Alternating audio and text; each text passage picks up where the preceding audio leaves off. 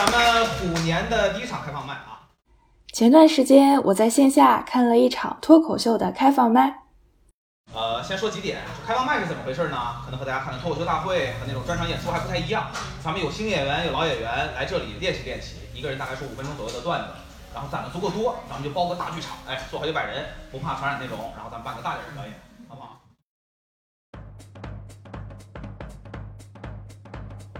鉴于这里是美国硅谷，世界著名的高科技产业区，我想你也猜到了，演员中有很多人本职工作是程序员。在外界人的眼里，程序员往往是不善言谈，甚至有些呆板无趣的。但其实他们也很幽默，而且可会自嘲了。有一些演员能看出来，平日里是一个很忙的打工人，没太有时间背稿。讲到一半还得划开手机看一下词儿，不过他们也会开玩笑说这是在回复老板发来的工作消息。这个开放麦的主办方叫硅谷脱口秀。演出之后，我找来了这个团队里的几位元老，聊一聊他们是如何在美国建立起一个汉语喜剧社团的。作为演员，他们如何从冷场逐渐走向炸场？表演脱口秀又如何改变了他们的生活呢？啊，我叫早恋，然后从一九年开始吧，我是硅谷脱口秀几个创始人之一，然后现在在硅谷脱口秀主要是做这个制作人啊，所以可能你们在舞台上见到我比较少，但是在后台啊很多事儿见到我会更多一些。啊，我叫黄大国，啊，我也是。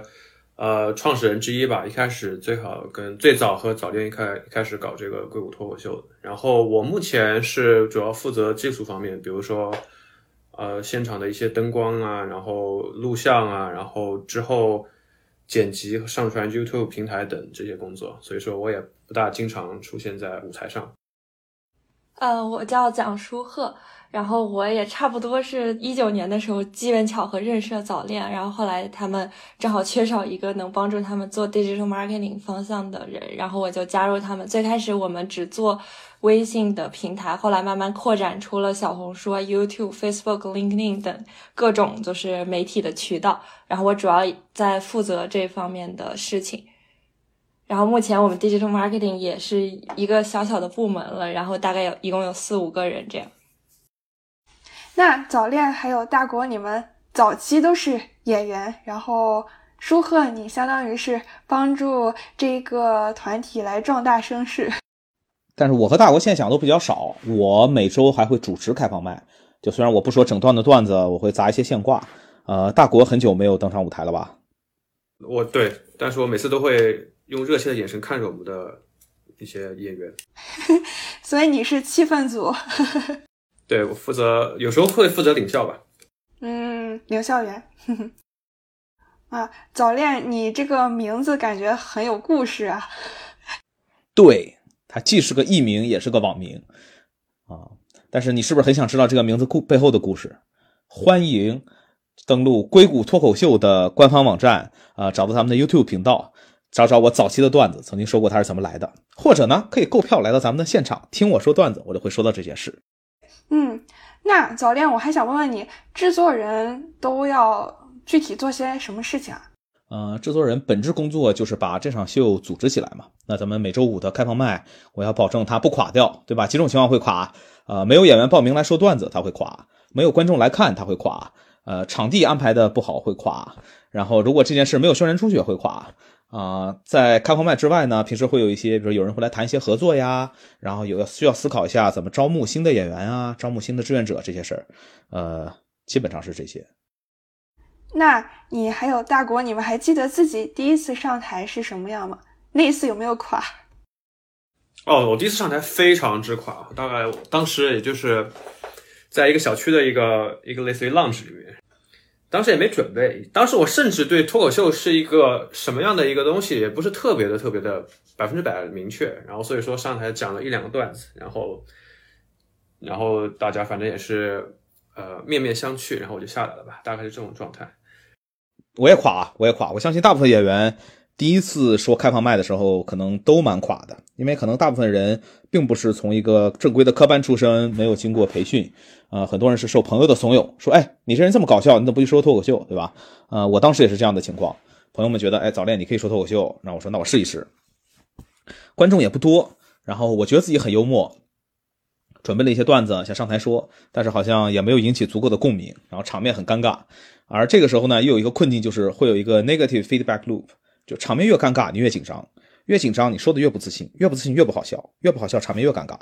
对，所以就是很煎熬的在台上说了五分钟啊。但是我觉得啊，这件事第一是让我认识了什么是脱口秀，第二是帮我认识到了只说一次脱口秀肯定是不行的啊，让我越挫越勇，对吧？逆流而上啊，就又说了很多次。那你们是不是也是自己一开始想要尝试脱口秀，但是没有找到这样的一个舞台，所以就自己给自己创造了一个 舞台？对，呃，我们是二零一九年中下半年成立的嘛，那个时候正是脱口秀大会第二季比较火的时候。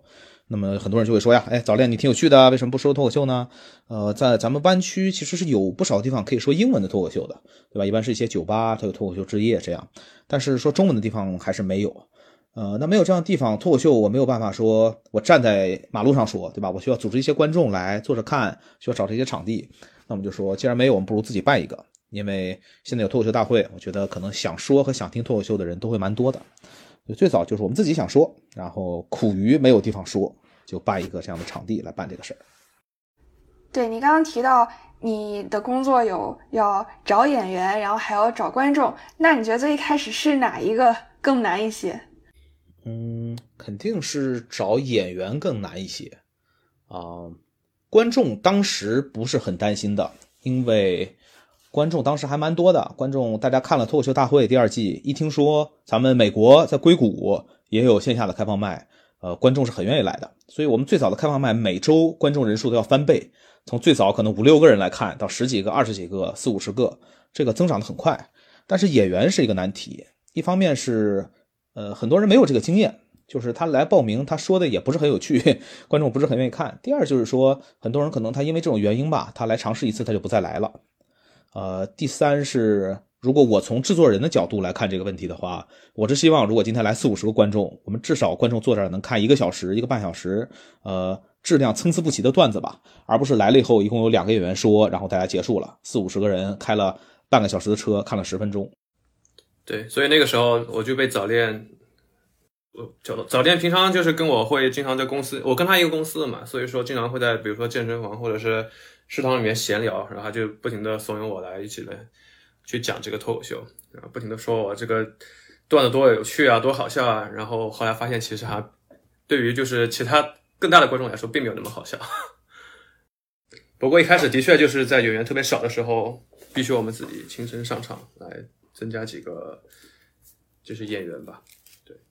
刚才我们说到我会不断的怂恿大国来说脱口秀，然后你的问题是除了怂恿还。对，就是早恋。你除了怂恿你身边可能会有喜剧潜质的人，你还如何去挖掘新人呢？哎，这个问题可是问到点子上了啊！咱们硅谷脱口秀的演员啊，早期除了我们这样野路子出身的和被我怂恿来的，其实有很大一部分是来自于什么社团呢？咱们湾区有一个硅谷相声社，硅谷相声社呢，它比较松散。然后呢，松散它一年可能有一场比较大的演出，除了这个时候呢，他们的演员都是一些嘴上憋不住的主，没有地方去说段子，于是就被我吸引来了一大批人上硅谷脱口秀练习练习说段子。啊，你是去挖墙脚了？也没有，也没有。呃，咱们是很友好的组织嘛。呃，另一方面是咱们过去的开放麦一直有一个环节。就是每周基本上开放麦都是我来主持，我来串场。那么结束的时候，我会问现场观众啊，我会说：现在咱们既然是开放麦嘛，咱们就把这个麦开放给观众啊。有没有谁听了脱口秀说啊，说成这样也能说脱口秀？那我也能说，对吧？我会鼓励观众上来试着说一两次脱口秀，这样。然后中间肯定有好苗子嘛，我们就会更多的鼓励他们呀。所以我们有一部分的演员是从观众成长而来的。也是你很会鼓励大家，然后所以嗯，大家也有这个尝试的勇气。我也没有资格批评大家嘛，因为我也不专业，我也不太会，呃，我只是最早开始组织的人，所以第一，我是觉得新人总是要鼓励为主啊。第二是，反正我的能力就摆在这儿，我也只能鼓励鼓励大家。你真让我批评，我也说不出什么干货。那咱目前的这些演员都是一些什么样的人啊？大家都是什么职业、什么背景？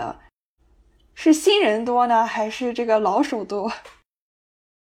咱们现在演员，新演员和老演员可能一半一半吧。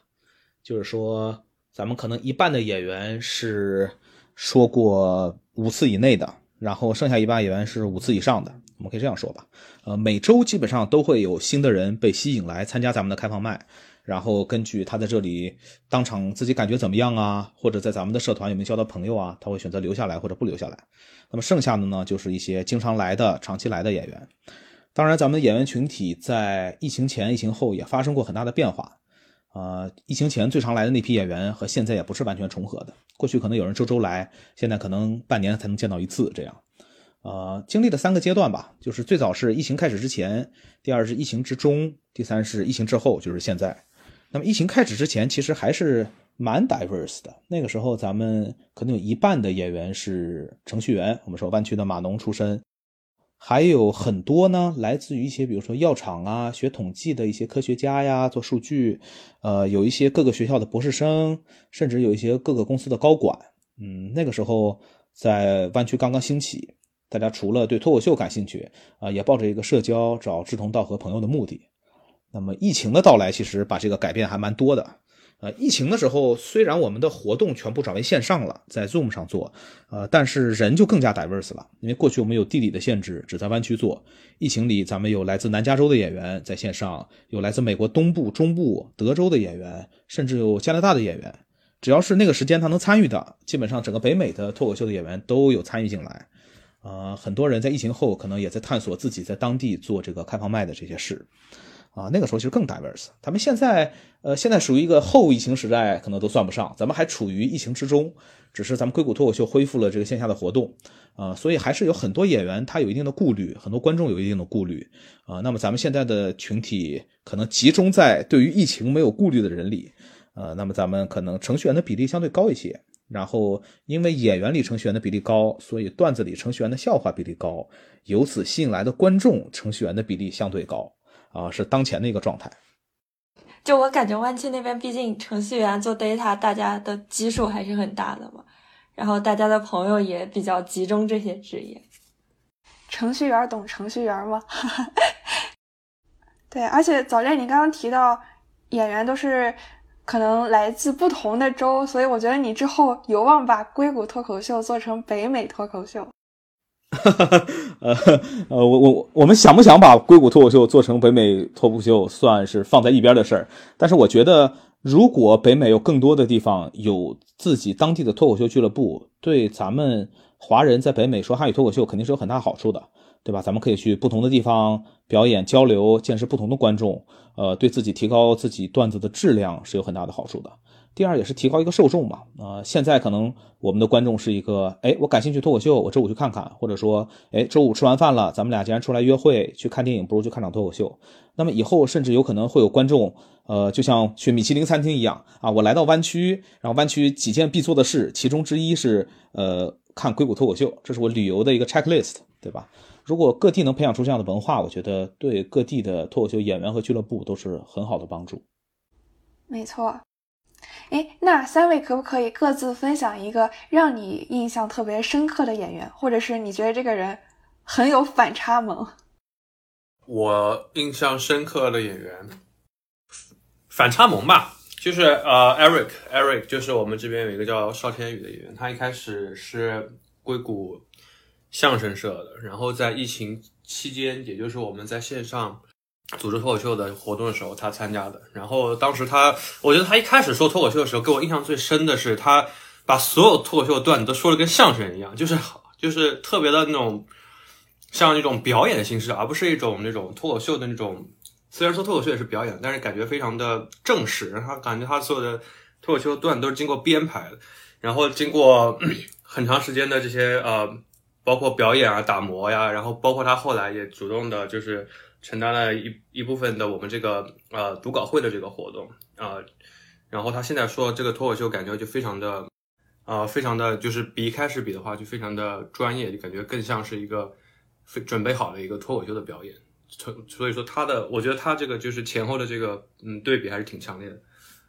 对我同意，就是 Eric 他不仅前后的对比在表演风格上。我觉得他在个人的身份认同上，他也有前后蛮强烈的对比。比如他最早来的时候，他不仅表演风格有一些相声的风格，他可能句句不离我们相声社是怎么做这件事的。我们在相声社的时候，但是我觉得经过这两年我们的相处，他的表演吧，他可能更多的自己认同自己是硅谷脱口秀的一名成员，而且像刚才大国说的，他会组织咱们的比如说读稿会啊，参加咱们后台的管理活动呀。我觉得他有更多对硅谷脱口秀的认同。然后就是对我来说，因为我有地理上的限制嘛，所以我看的比较多的时候还都是 Zoom 组织的时候嘛。然后其实我当时有记得，我们有一个就在南加州的演员，然后我记得他是一个 CS 的博士，然后经常表演的时候，他还在他的那个办公室里，然后在很严谨的学术环境下表演脱口秀，就是感觉非常有趣。那。既然我们的演员大部分都是 程序员或者是一些有学术背景的这种博士，那大家是不是会经经常讲一些，呃，只有硅谷人才懂的梗，或者是一些你们觉得已经是烂梗的梗？烂梗不至于，但是只有硅谷人才懂的梗是这样的。呃，不知道你了不了解一个事儿，就是我前两年参加过脱口秀大会的海选。然后脱口秀大会海选的时候，他们听说我是硅谷来的，然后就很想让我说一些程序员的笑话。那我说我们平时在硅谷有努力不说程序员的笑话，对吧？因为大家上班面对的都是程序员的事儿，然后你晚上娱乐一下还是这些事儿，会很糟心的，对吧？但是其实经过这么久的观察，我发现大部分很响的段子还是和程序员每天的生活息息相关的，刷题，对吧？炒股、相亲，呃，吐槽在远方的爸妈，对吧？但是爸妈可能不爱听。还有上班摸鱼之类的，呃，对对，还有还有大国说上班摸鱼这些，对，因为有一种说法嘛，说脱口秀就是一种都市文学，其实它就是在很真实的表现当代城市年轻人的生活，所以可能就会提到相亲呀，然后工作呀，摸鱼呀，对，还还蛮明显的，就是咱们的演员和观众主要集中在。二十五到三十五岁在硅谷工作的这个群体，然后就蛮明显能发现，比如说偶尔我们会有，呃，就是我说疫情之后这段时间啊，偶尔我们会有，比如说大学生来到现场，呃，和这个段子里的事儿就有一些格格不入，因为他们可能不是很了解上班摸鱼是什么心情，为什么上班摸鱼这么爽，为什么大家能笑得这么开心，这样他们听是能听懂，但是他们没有办法就是代入自己曾经发生过的事儿。哎，所以你那次海选，你有讲程序员的梗吗？没有，我完全没有说程序员的梗啊！但是我没有脱离咱们硅谷脱口秀的俗套，我还是吐槽了我的爸妈。哎，那你们之前有在硅谷去听过英文脱口秀吗？我是有的，就是咱们的，呃，咱们的演员里有几个人在硅谷，在过去就表演过英文的脱口秀，然后，呃，因为我知道他们演过英文脱口秀，所以我有邀请他们来上我们这里表演。啊，那么有的人可能演了演，觉得自己的风格更适合英文的，后来就不怎么来；有的人可能很喜欢我们这里，就蛮常来的。那么不怎么来的英文脱口秀演员呢，虽然不常来咱们的社团演出，但是有时候会邀请我，因为他们知道我挺喜欢听的，然后挺感兴趣的，会邀请我去听他们在美国的这些酒吧里的演出。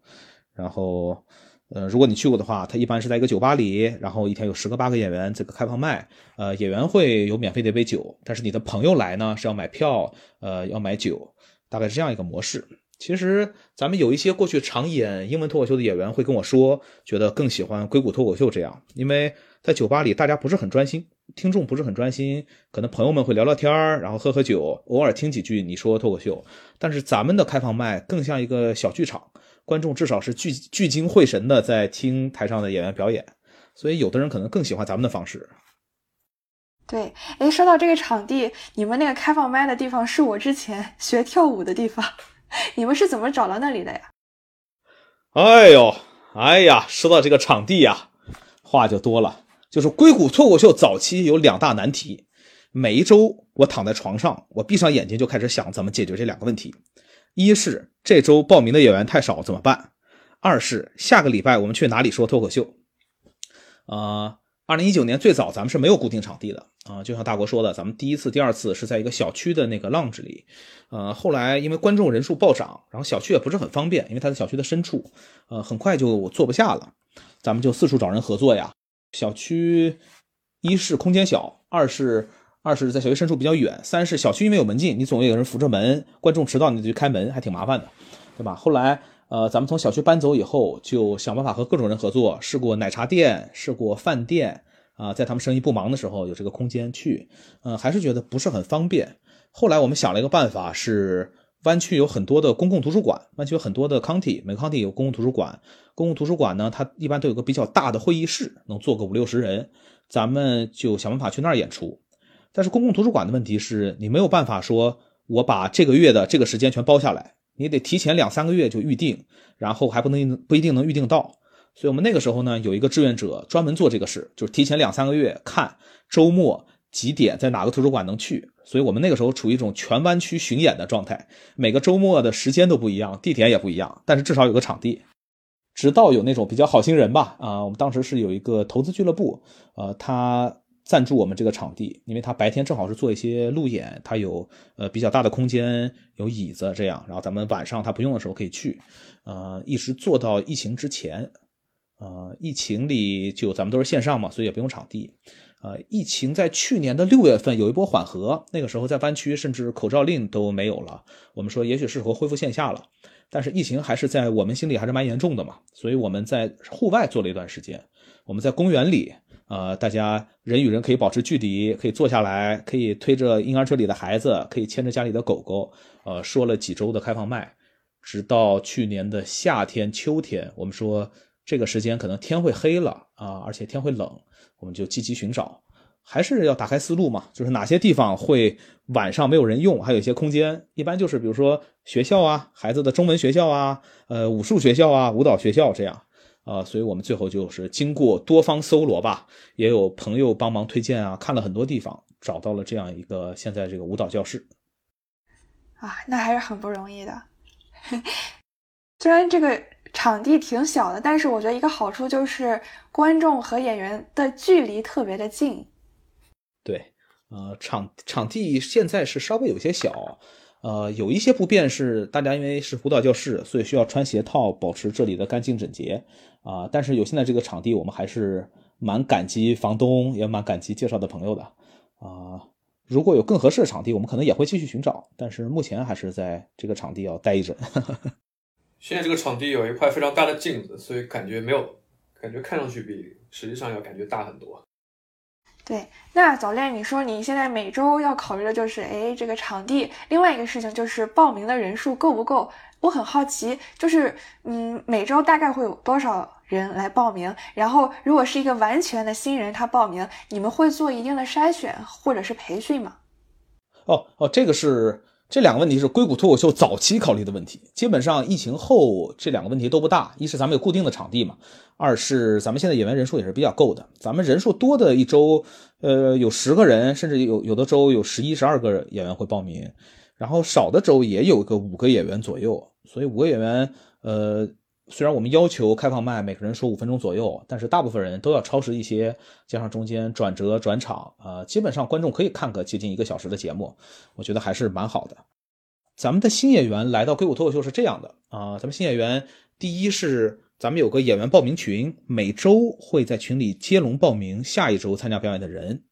然后报名的人里呢，如果你是一名新演员，过去没有经验。咱们每周三的晚上有一个线上的读稿会，是新演员必须要参加的。就是你把周五准备说的稿子带来，然后大家一起讨论讨论，老演员会帮你修改一下。因为很多人也是像我早期一样，受朋友怂恿，觉得自己挺有意思的，或者说，呃，脱口秀大会也办了有四季了，包括吐槽大会，他觉得自己看过很多脱口秀，理解脱口秀，呃，实际上还是需要有一些理论的储备，或者说有一个人帮他稍微一指方向。呃，同样一句话。呃，你可以正着说，可以反着说，但是你在脱口秀的表演场地需要以脱口秀的方式把它表达出来。啊，如果你有一篇稿子，通篇是上台念笑话，那我们肯定会想办法帮你改写一下，让它更像一场脱口秀表演。这样，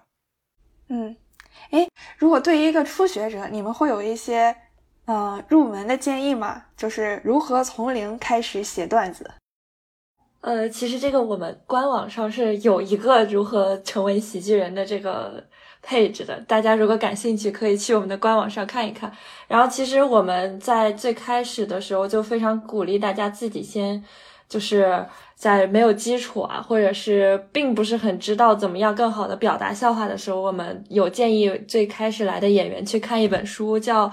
手把手教你说脱口秀，然后这个里面会告诉你一些笑话的结构啊，然后如何让你把一段就是笑话改更好的改写成脱口秀的形式。然后我们是觉得，就是如果没有特别高天赋的演员，可能这些理论基础可以帮助大家快速的入门。同时，我们刚刚像早恋刚刚提到的，就是读稿会。呃的那种形式，通过老演员的一些经验交流和和帮你的修改，也会让你快速的成长。然后我觉得还有一个很重要的就是多来参与我们的呃开放麦，就是呃随着你上台的经验越来越多，然后你也能快速的就是学习和成长。然后同时因为参与开放麦也很快能有观众的 feedback 嘛。然后你也能迅速的知道观众可能并没有 get 到这个点，或者 get 到这个点了，然后回去可以更好的打磨自己的段子。哎，那大国你有什么经验吗？经验啊，我经验不敢谈。我呃，基本上刚才说过提到这本书，的确挺有用的。就是说会有一些脱口秀的，会有一些嗯一些公式吧，或者一些结构。就是说，如果你一句一同样一件事情，就是通过脱口秀的思维讲出来就很好笑，就是很多，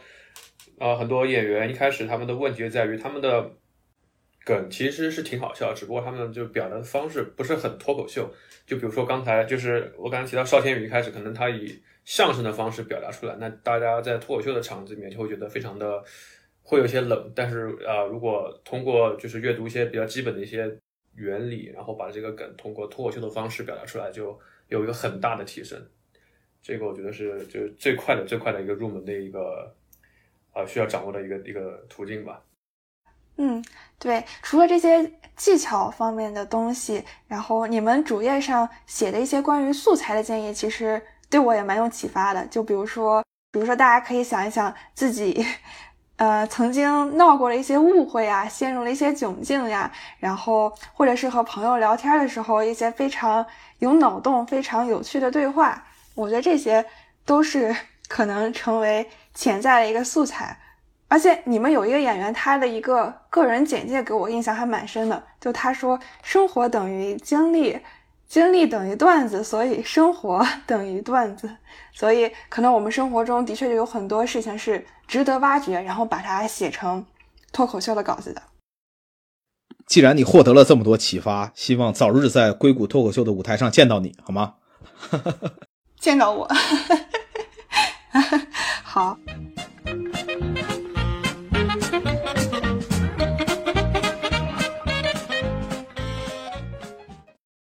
那我接下来想问一问早恋还有大国，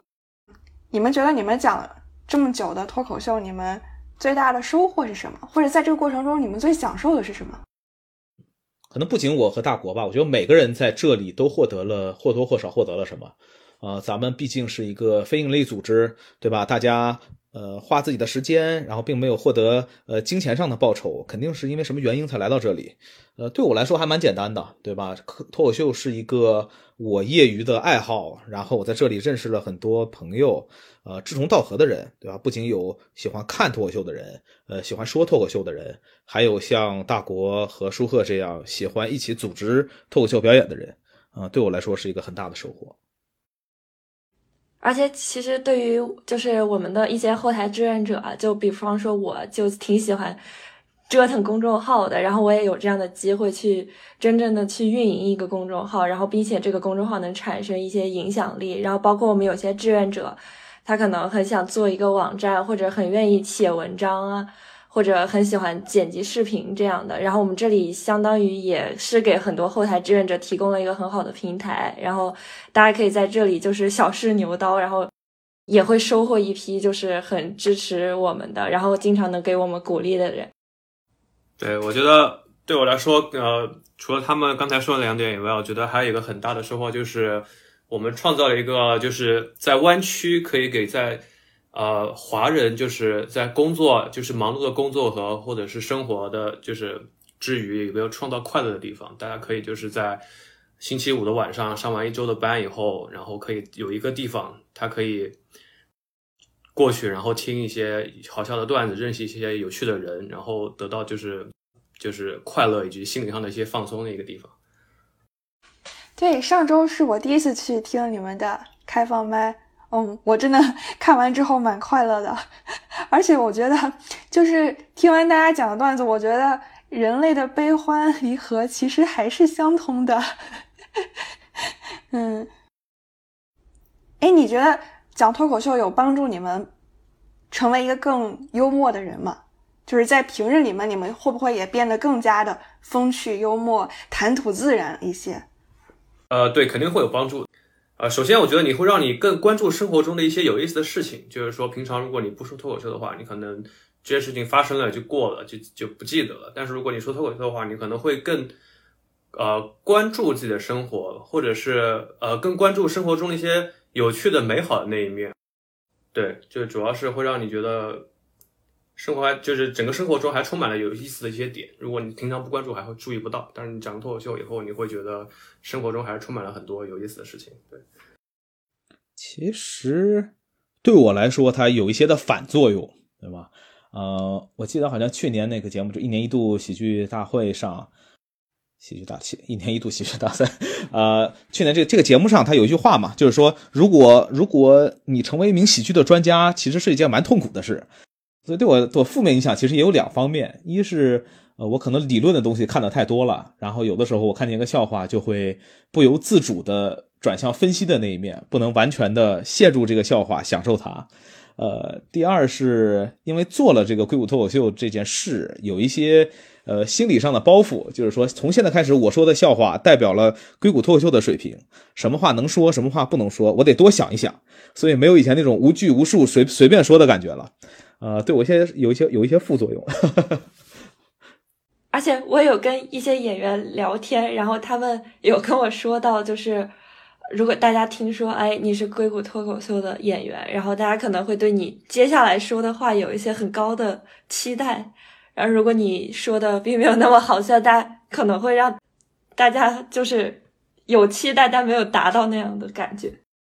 所以，我们就是一个很重要的一个点，在每次组织开放麦的时候，是要管理观众的这个期望值。我们不希望他们会觉得这是一个很正式的表演，而是觉得是一个大家交流生活中有意思的事情，然后讲一些有意思的一些话的一些一个场合，而不是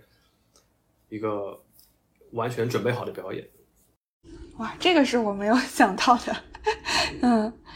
对，哎，那现在国内因为有像。脱口秀大会，然后包括一年一度喜剧大赛这样的节目，然后越来越多的人关注脱口秀，关注单口喜剧，关注各种各样形式的喜剧，然后呃也是会有很多线下的这样的演出，然后很多观众去观看，非常的火热。那你们会羡慕国内这样的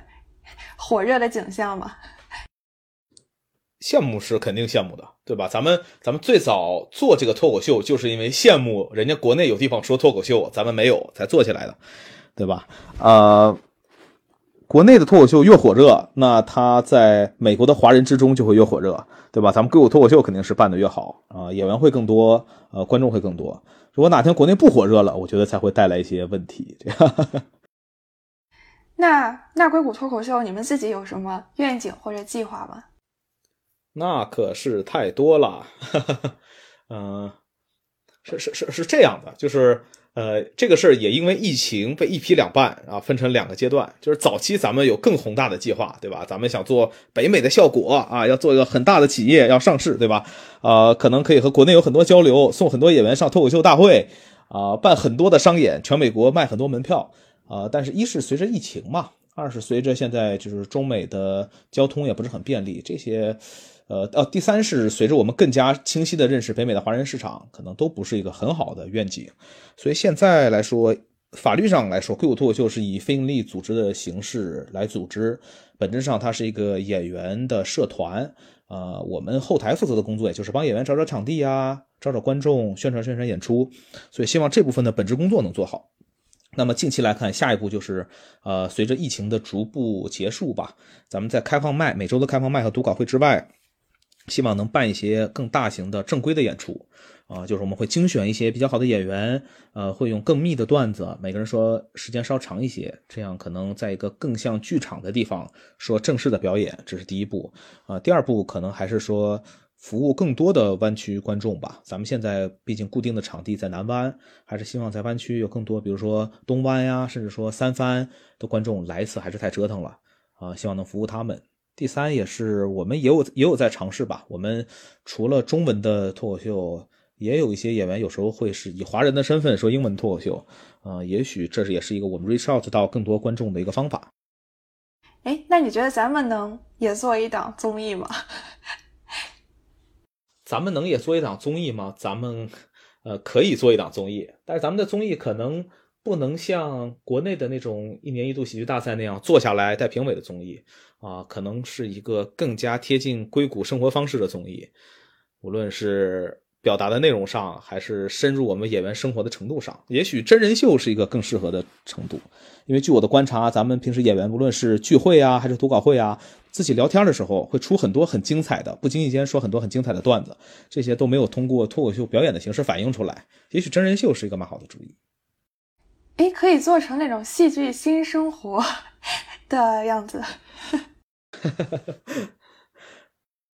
另一点，咱们的困难是什么呢？就是咱们的演员一般都是有全职工作的人，然后每周的创作脱口秀开放麦已经花了他们很多时间了。呃，如果额外增加一个综艺的事儿，就可能会占用他们精力更多。我觉得做综艺这方面，呃，就必须要能保证吧，他们呃在无论是时间还是金钱的投入上能有一定的回报。这样，我觉得可能更多的人能参与进这个事业来。那舒赫你怎么想的呢？作为我们的那个宣发主任，就我觉得其实刚刚提听到这个问题，我有两个想很想觉得很很有愿景的事情。就第一个就是我们其实因为刚早恋提到了北美其他地区也会有很多类似的喜剧社团，然后我们其实可以在将来能和他们有更多的合作，这样的话让脱口秀这个喜剧形式能更就是覆盖到全美的，甚至。整个北美的这里的一些华人群体，然后给大家创造更多的快乐。然后第二个就是，我们其实是有一些会说中文的洋人的演员，然后他们偶尔也会来到我们这里表演。其实这个也是一种，就是大家文化或者内容的那种交互和输出的一个形式。我觉得也非常期待，就是之后能有更多的就是会说中文的。洋人也能来我们这里继续表演。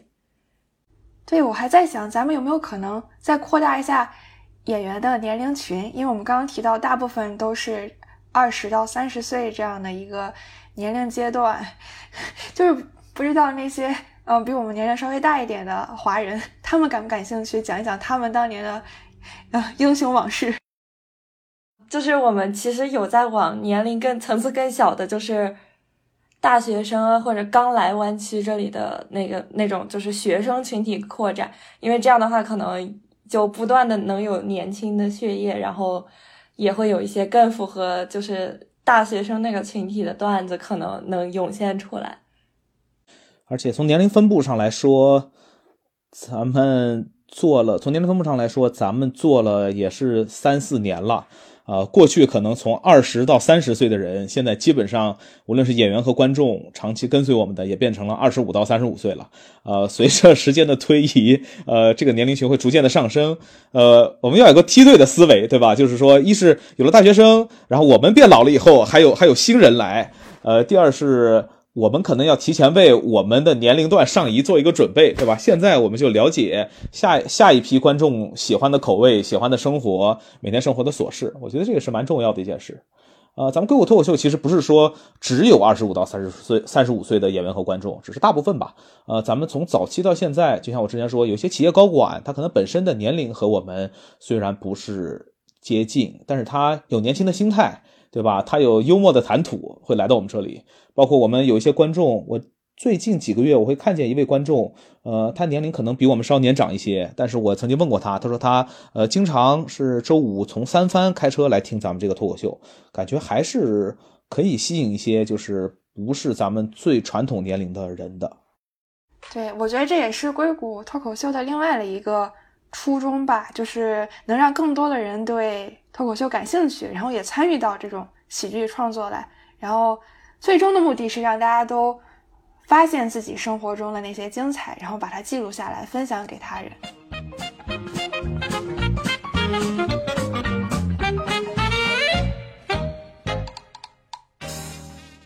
你们有什么喜剧启蒙吗？我的喜喜剧启蒙肯定是赵本山老师，对吧？三千年的古诗，我能分辨出是真品还是赝品。我的喜剧启蒙，呃，应该是那个二零零五年的那个《武林外传》那个电视剧吧，就是情景喜剧。然后，我我我曾经尝试把里面一些东西，然后讲脱口秀，但是里面很多东西都是非常有很多背景，所以说其实。呃，不是特别适合讲脱口秀，但是它的确是我一开始觉得可以说是我的喜剧启蒙吧。然后对我来说，可能就是我是可能从效果做的那个脱口秀大会、吐槽大会，然后包括他们有做一些奇葩说那类的节目开始的，然后越来越关注这个喜剧形式。所以这个问题就很好，这个简直就是三代人的喜剧启蒙啊，三代人的生活方式啊。暴露了你们的年龄梯队吗？代沟，代沟一览无余。哎，我倒觉得我对于我来说，这三个都有，说明我的涉猎很广博。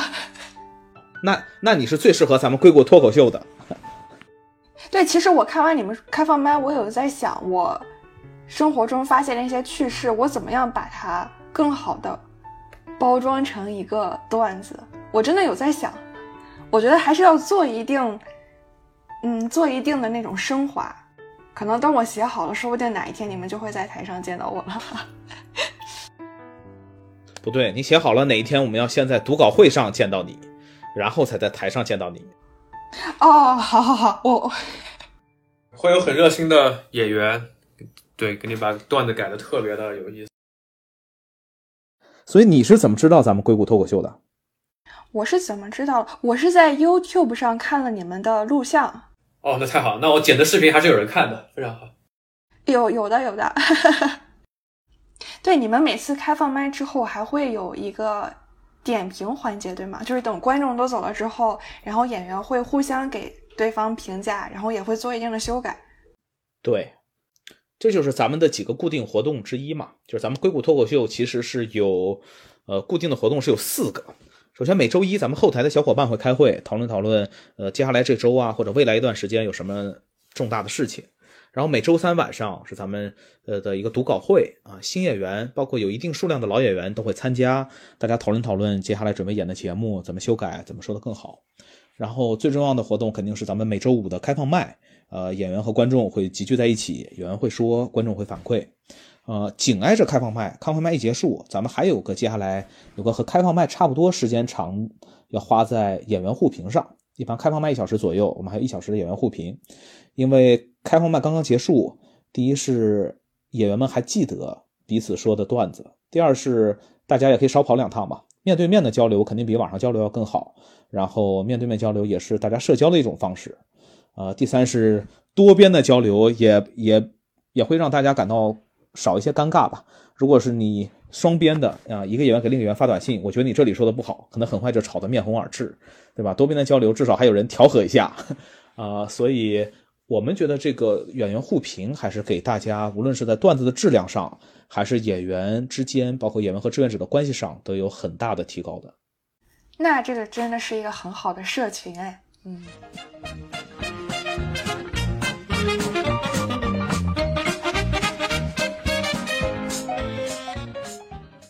最后，嗯，还要给硅谷脱口秀做广告吗？啊，咱们咱们硅谷脱口秀是一个非盈利的社团，然后无论是演员还是志愿者，都是非盈利，没有获得金钱上的报酬，在这里参与的。所以在这里呢，也欢迎更多的人，无论是作为演员、作为志愿者，甚至作为观众加入我们。然后，如果有人想共同探讨脱口秀方面的合作，也欢迎到谷歌搜索或者微信公众号搜索“硅谷脱口秀”找到我们。好的，最后，我们和听众朋友们说再见，大家拜拜，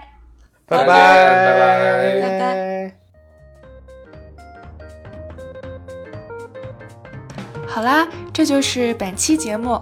想要认识更多斜杠青年，欢迎你在小宇宙、喜马拉雅、苹果播客等平台订阅关注斜杠青年研究所，也欢迎你把这档节目推荐给你的朋友。